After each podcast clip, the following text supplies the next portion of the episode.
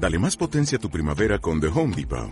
Obtén una potencia similar a la de la gasolina para podar, recortar y soplar con el sistema OnePlus de 18 voltios de Ryobi desde solo 89 dólares. Potencia para podar un tercio de un acre con una carga. Potencia para recortar el césped que dura hasta dos horas. Y fuerza de soplado de 110 millas por hora. Todo con una batería intercambiable.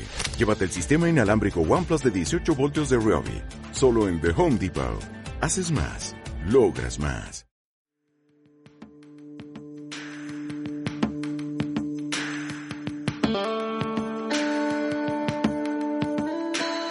Estás escuchando De Donosti al Cielo con Carlos Bengoa de las redes sociales de Donosti City en radioviajera.com.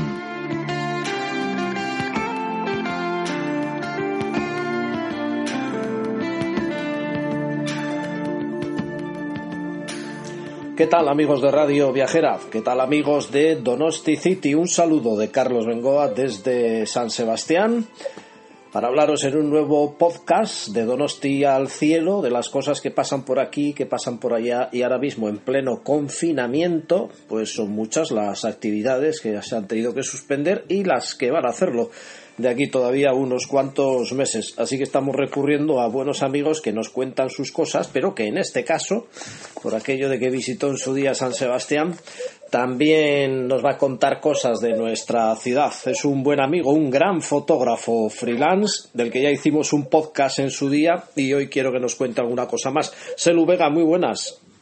Buenas tardes, Carlos. ¿Qué tal te va por tu Sevilla, ahí confinado? ¿Cómo están las cosas por ahí?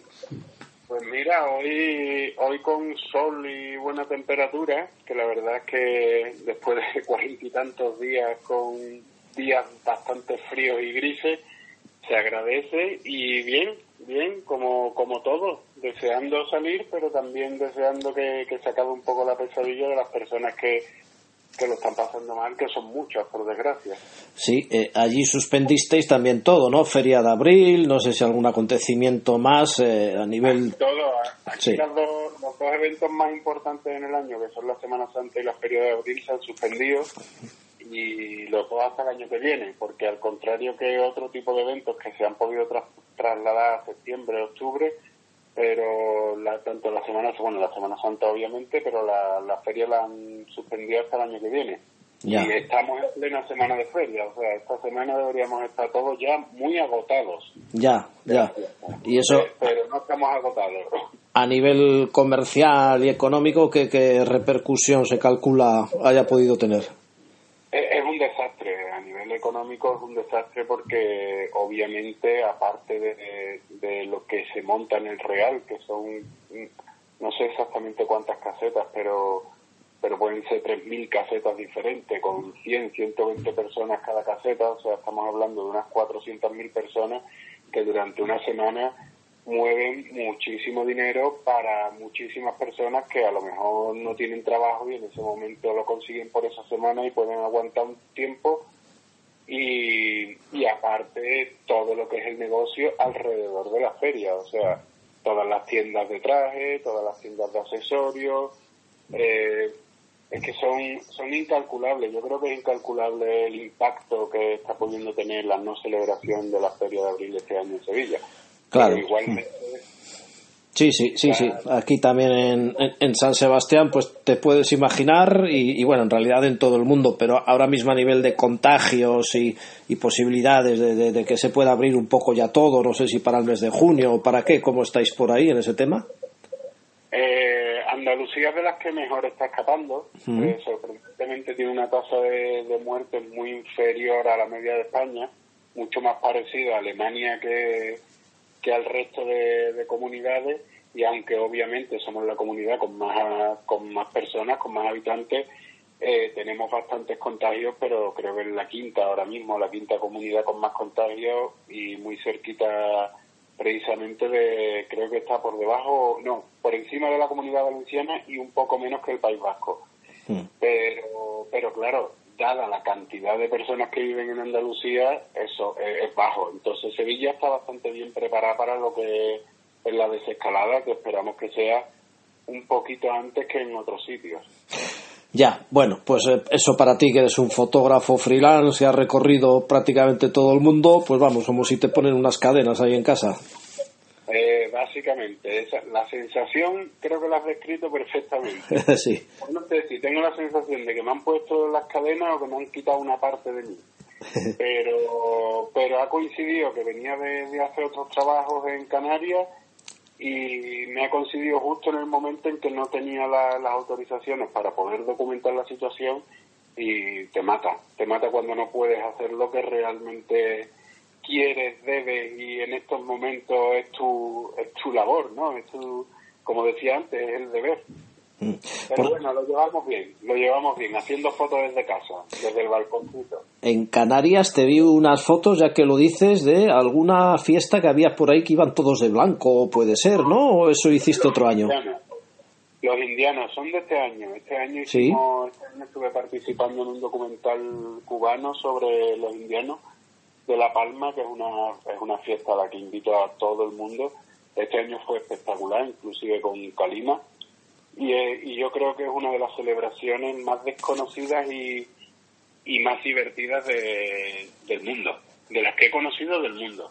Es una fiesta en la que se celebra el reencuentro entre los emigrantes isleños que iban a Cuba y se pegaban 20 años o 30 años viviendo allí para intentar traer dinero. Estoy hablando del siglo XVI, XVII, XVIII, eh, momentos en los que los medios de comunicación eran muy complicados donde te podías quedar sin saber dónde estaba tu marido, tu padre, tu mujer tu hermano, 30 años. Ya, Ni siquiera sabías dónde estaba, a dónde mandarle una carta.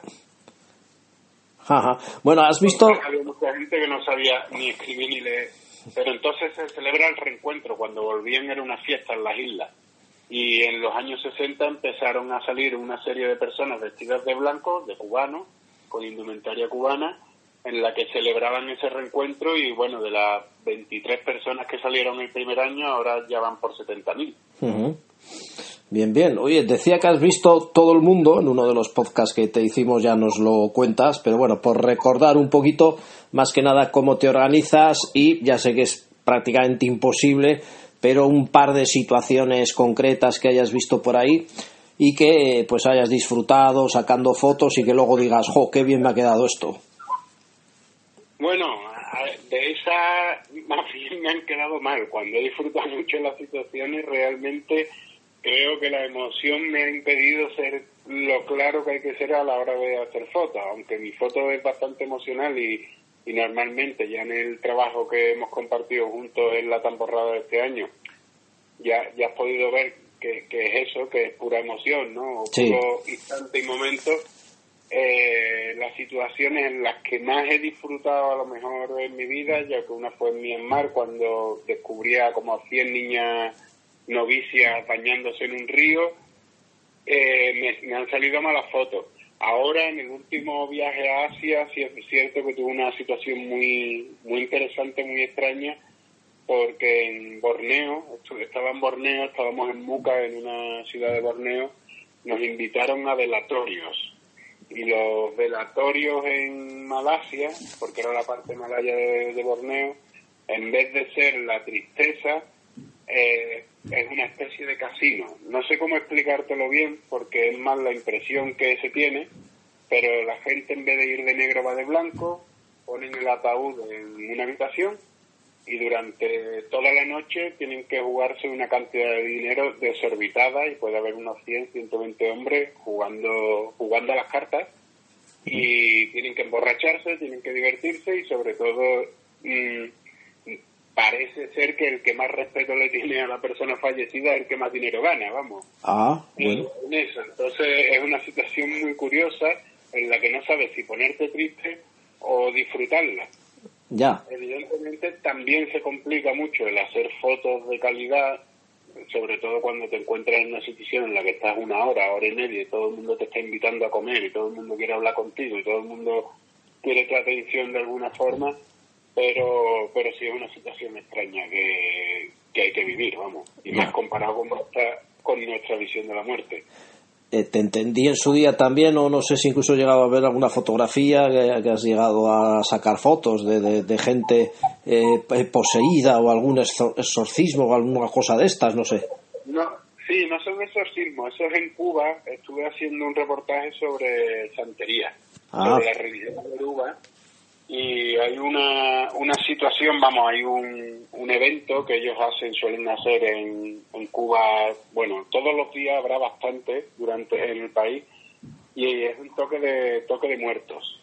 Entonces lo que hace es un santero, una persona que, que sea válida para ello, a través de unos cantos y una música tradicional, eh, consiguen llamar a los muertos para que bajen y se monten en los vivos, es decir, posean el cuerpo de una de las personas que está celebrando ese toque de muertos y a partir de ahí pues posee ese cuerpo y manda mensajes a la familia a la familia que tiene delante porque normalmente son fallecidos de la familia. Pues entonces sí que es una situación curiosa sí, sí. porque realmente hay mm, yo que una persona bastante racional y bastante científica en el sentido de, la realidad ves, algo que te parece muy mágico Pues sí, sí, yo recuerdo haber visto esas fotos y la, verdad es que, impresionan bastante pa- para el que no lo conoce más. Oye, que estuviste aquí en San Sebastián con nosotros y eh, precisamente en los días de las tamborradas y obviamente quiero que me cuentes cosas sobre nuestra ciudad eh, o, o dos, primero la ciudad y luego las tamborradas. De la ciudad en sí, de San Sebastián, ¿ya la conocías? ¿Habías estado alguna otra vez? Eh, ¿qué, ¿Qué impresión sacas? Bueno, ya después de haber podido disfrutar un mes en San Sebastián, yo estoy completamente enamorado.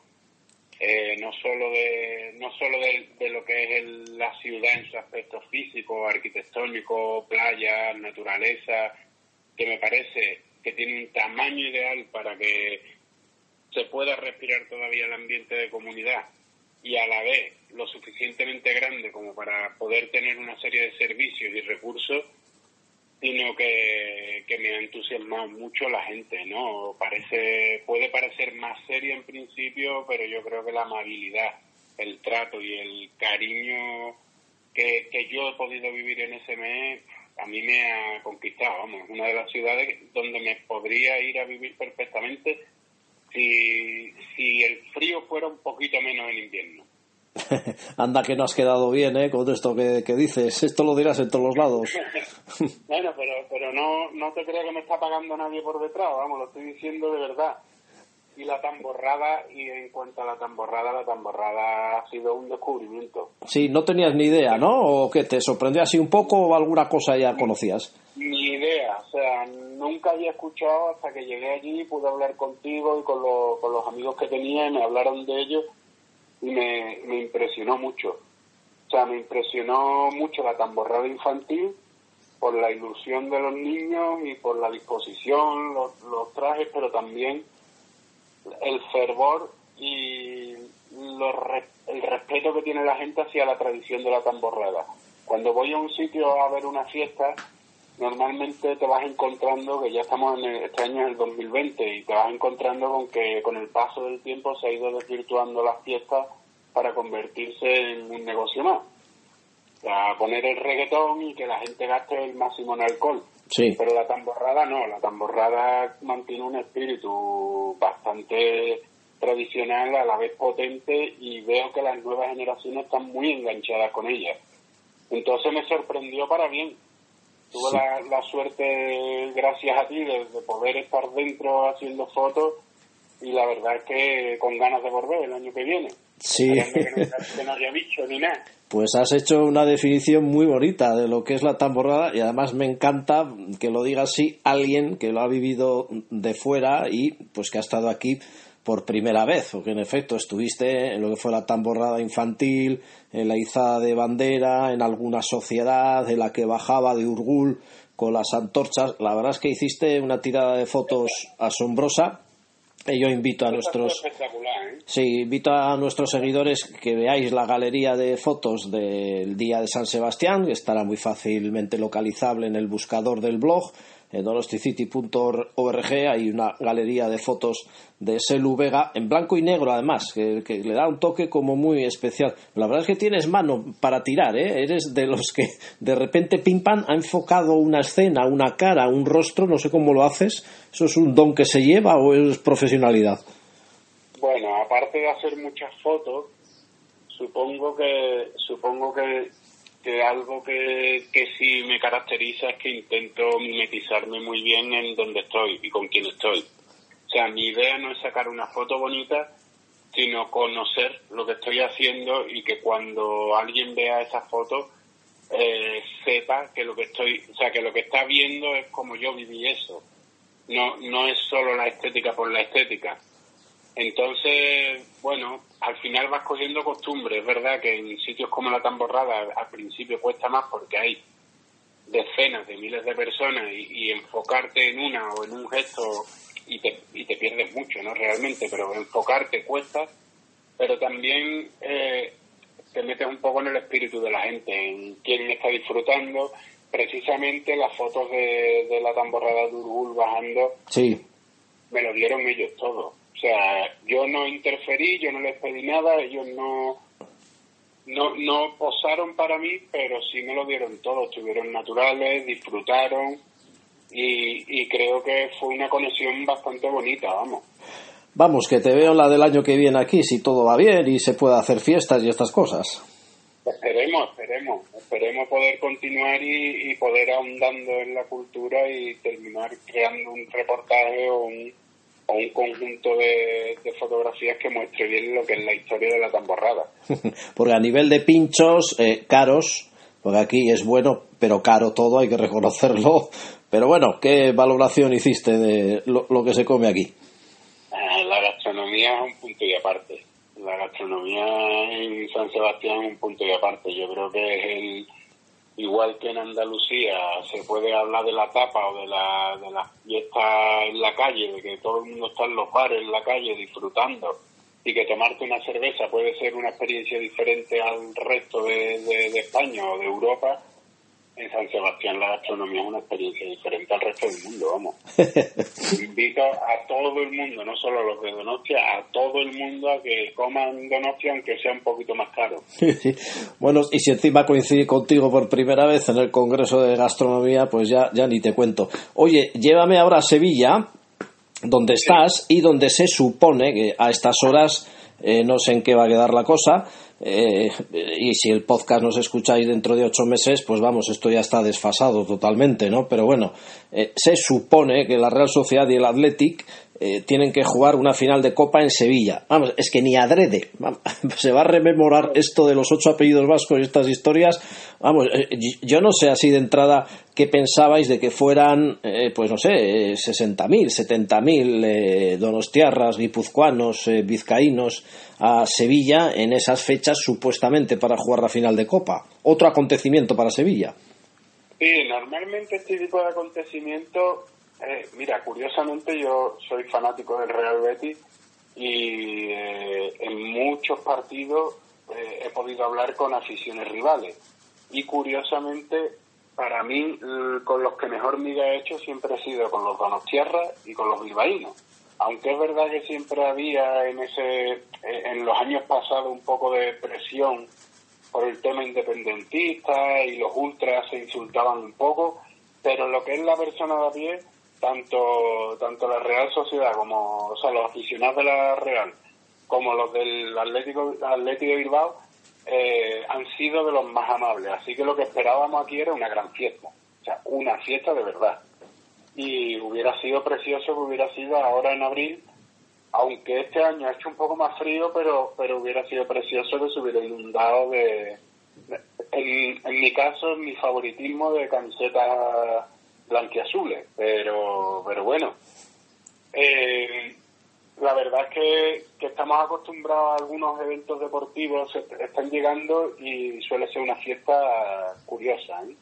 Bueno, vamos a imaginar, vamos a imaginar que se juega, que es una pena por esto que ha pasado, ya con todo el mundo con las reservas hechas, hoteles que se encarecían, hay que decirlo, pero bueno, vamos a imaginar que al final se juega, que vamos todos allí, que queremos ver Sevilla y nos tienes que decir, pues en un día, qué es lo esencial para ver, para tomar una tapa, para tomar una copa. Seguro que conoces así tú el, recorrido ideal. Pues mira, eh, si se empieza por la mañana, yo a primera hora, después de desayunar, obviamente, que en el centro de Sevilla, si estás por el centro, hay, bueno, bares en Sevilla para desayunar, creo que no hay una ciudad con más bares en Sevilla para desayunar y se desayuna muy bien. Muy buenas tostadas y muy buenos cafés, pero una vez desayunado tempranito me hubiera ido al Alcázar. Obviamente ese palacio, muchas veces visitas el centro de Sevilla, te encanta la arquitectura, pero visitar un palacio como el Alcázar, que es una mezcla entre eh, los palacios de, Granada, de la Alhambra, y, después el principio de la conquista española eh, es una maravilla y son dos horas de dos horas, dos horas y medio de placer inmenso. Eh, yo sería lo primero que hiciera. después ya me iría a tapear, obviamente a tomarnos a tomarnos algo que tiene, tiene mucho, muchos sitios. Cerca de la Giralda tienes una terraza preciosa en el Hotel Doña María, donde estás viendo la Giralda Sevilla desde sus tejados, porque Sevilla es muy bajita. Como no sé si sabréis que Sevilla es muy bajita, no tiene edificios muy altos, entonces de, desde hoteles de cuatro y cinco plantas se puede ver perfectamente prácticamente toda la ciudad. Sí. Y, el Hotel Doña María está súper bien, eh, el Pura Vida también. Yo me iría a comer al Arenal, al Peteillo, que es un sitio donde te ponen rabo de toro y donde te ponen unas comidas tradicionales muy, muy ricas. Me iría también a tomar una cerveza a la Plaza del Salvador. Me daría una vuelta por el barrio Santa Cruz. El barrio Santa Cruz quizás es uno de los de los barrios, bueno, el barrio judío de la, de la época del siglo XV, XIV, XV, XVI. ¿El de Santa Cruz es ese de callejuelas muy estrechitas? Exacto, sí. exacto. Era el barrio judío, tiene callejuelas muy estrechas, si hace calor ahí tiene fresco, está la calle la calle Vida, la calle Agua, que son hermosas, tienen la, vamos, las murallas de la antigua ciudad de la Macarena por donde pasea, es, un espectáculo. El barrio de Santa Cruz tiene muchas leyendas. tiene las leyendas de Becker, por allí también está el hotel que dio origen a la escritura de Don Juan Tenorio. O sea, como muy. Es, muy tradicional, pero también muy bonito de ver. Ya después, obviamente, me iría al estadio, vería el partido y por la noche, pues tendría para cenar María Trifulca, que es un restaurante en Triana fantástico está en el puente de Triana, justo al final del puente de Triana, tiene unas vistas del río y de la ciudad, de las dos ciudades, de las dos Sevillas que separa el río, que es, inconmensurable. O sea, aparte de que te puedes dar un paseíto por Triana, que es otro mundo completamente diferente. Para que te hagas una idea, sería como el Trastevere en Roma. Es un mundo diferente a Sevilla, pero sigue siendo Sevilla, ¿no? Y después a tomar copa pues puedes estar por allí por el lobby o irte al Antic que es la discoteca quizás más si quieres copa ya más fuerte y si quieres una fiesta y que sobre todo si has ganado la copa eh, te tienes que ir te tienes que ir al Antic porque es donde donde está lo mejor de lo mejor. Y probablemente los jugadores de las Reales estén allí celebrándolo. Ah pues mira mira. Detalle importante ¿Y, y en plan así tabladito flamenco o no Sí, bueno, tienes varios, tienes, tienes varios.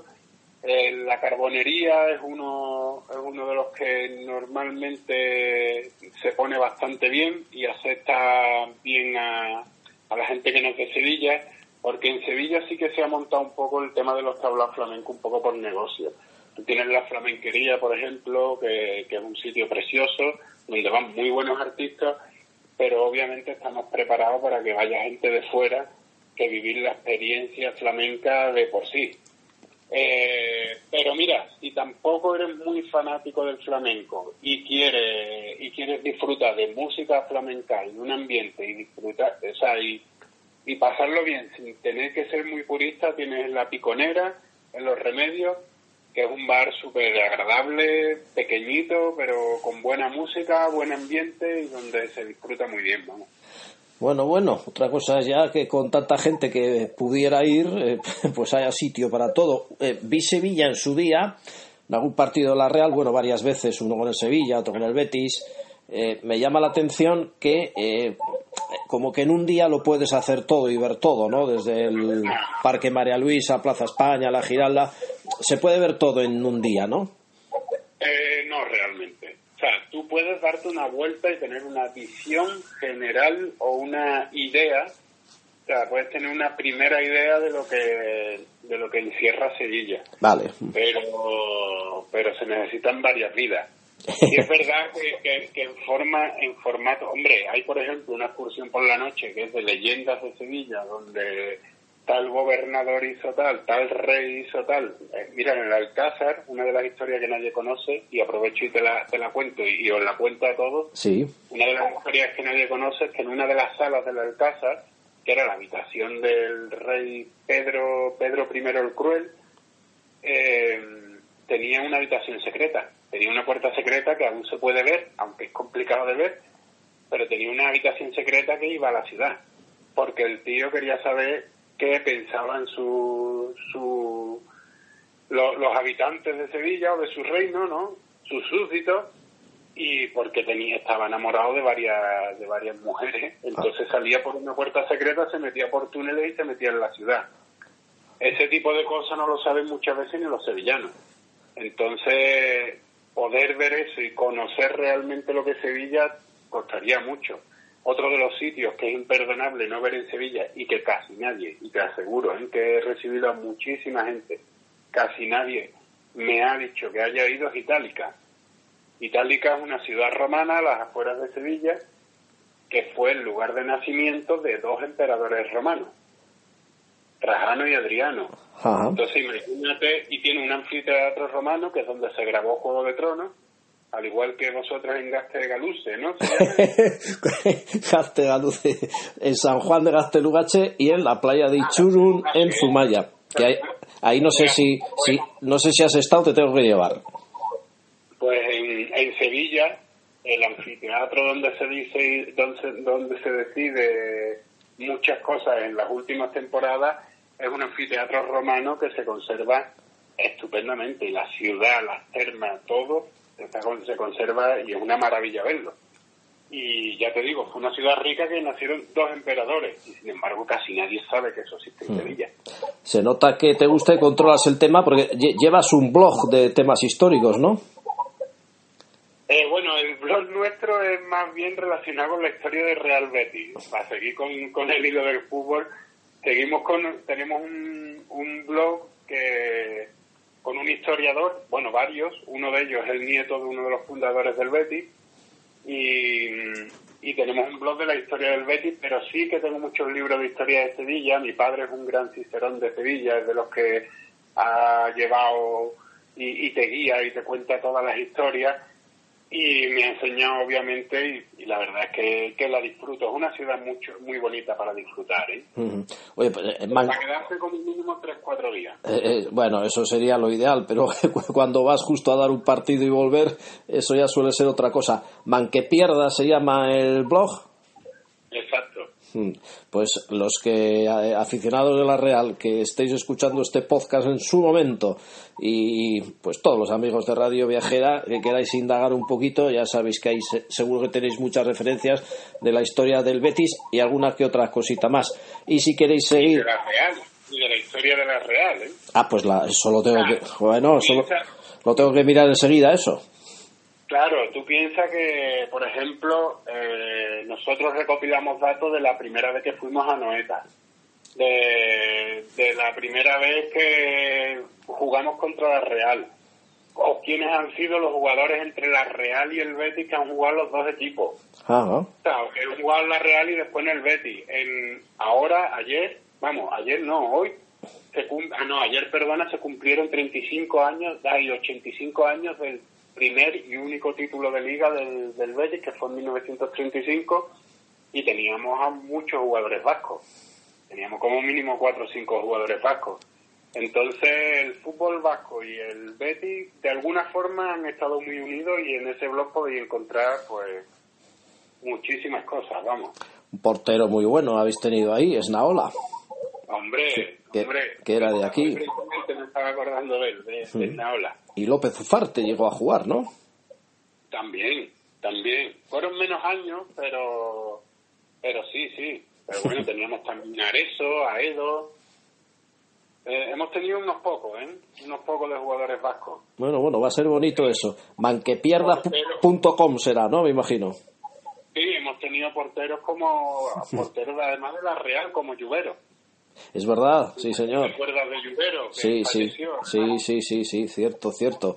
Bueno, ya si queréis seguir a Selu Vega, eh, su serie larguísima de fotografías por todo el mundo, espectacularísimas, en Instagram lo podéis hacer en Selu Vega, tal cual, ¿eh? yo creo que es la, la mejor forma ¿eh? en Instagram, porque Facebook, Twitter y estas cosas también andas por ahí. Sí, y con el mismo nombre. Sea, por suerte no hay muchos Celus Vega en el mundo y con un nombre me puedes buscar en cualquier red. cualquier información que necesites. Pues espero verte pronto, muchas gracias Selu. Igualmente, con ganas de volver y de darnos un abrazo y sobre todo disfrutar de, de San Sebastián más y mejor. Y conocer más la sidrería y conocer más pueblos y que me lleves como en tu libro a dar rutas por ahí todos los días y podamos ir conociendo la belleza de esa tierra. Pues todas, todas las que quieras. Un abrazo, hasta otra. Un abrazo.